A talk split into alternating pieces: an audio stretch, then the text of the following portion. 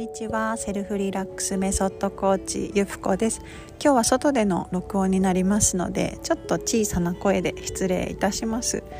えー、今日のテーマはですね緩めるっていうことですね。緩めるっていうところを今日あの施術をね受けたんですけどもまああのやっぱり頭で考えてるんだなっていうことを改めて感じる時間になりました。そして、えー、体を整える体から緩めていくっていうことが脳頭を緩め緩めることにもつながっていくっていうことをですねまああの体感したという時間なんですが皆様いかがでしょうか？日々頑張っている自分えー、いろんなことをね考えている頭また体、ね、頑張っている体。その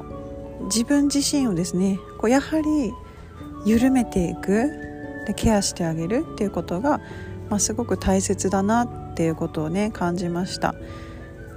私も自分自身をねもっと緩めていきたいと思いましたしこれからその実験をねさらに深めていきたいと思いますのでその方法もこちらで発信していけたらと思います。はい。というわけで今日は節分ですので、えー、節を分ける日ですね。で邪気を払う日ということで、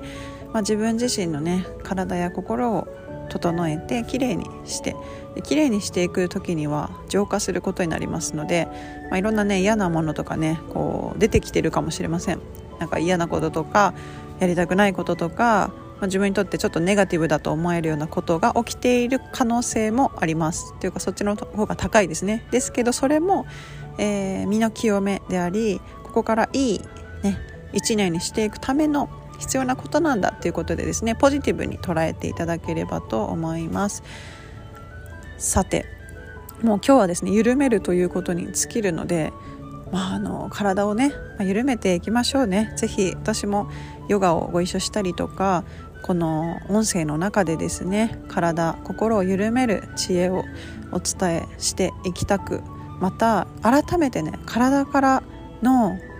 入力こうやって声を聞かせてもらって頭からね、えー、緩めることも大切なんですけどやっぱ体っていうのはダイレクトに変わっていくなっていうのをね、えー、実感しましたので私も日々足の裏のケアとかね、えー、表情筋のケアとかね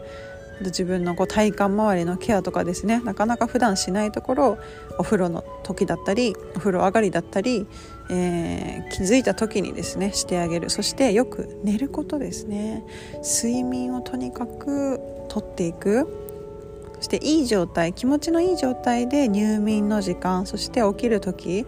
気分のいい状態で感謝しながらですね一日を終わっていくだったり始めていくってことをねより意識していただければと思います。なんかその時間を作るためにどんなことをねすると気分が良くなるのかなどんなことを思うと自分が気分が良くなるのかなっていうのを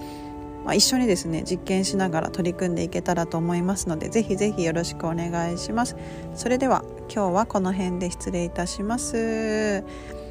リラックスして喜んで生きていきましょう。それではまたね